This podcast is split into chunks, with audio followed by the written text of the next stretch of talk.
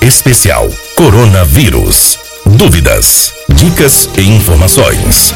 Professora Ayana, infectologista da UFSB, fala sobre tipos de coronavírus. O coronavírus, né, ele tem essa sigla COV, ele é uma grande família de vírus, eles são vírus de RNA, eles foram descobertos em meados dos anos 60, 1960. Algumas cepas desses vírus, alguns subtipos desses vírus vão estar associados com a SARS, que vem da sigla em inglês e que traduzida síndrome é, severa aguda respiratória. Então a SARS teve os primeiros relatos dela em 2002 e depois, anos depois, houve também a MERS, que foi um outro subtipo de coronavírus que teve associado a infecções respiratórias importantes, mas que teve restrita a região da Arábia Saudita, do Oriente Médio, sul da Europa e norte da África. Esse vírus que circula no Brasil, um tipo desse coronavírus, é, parece ter sido mutado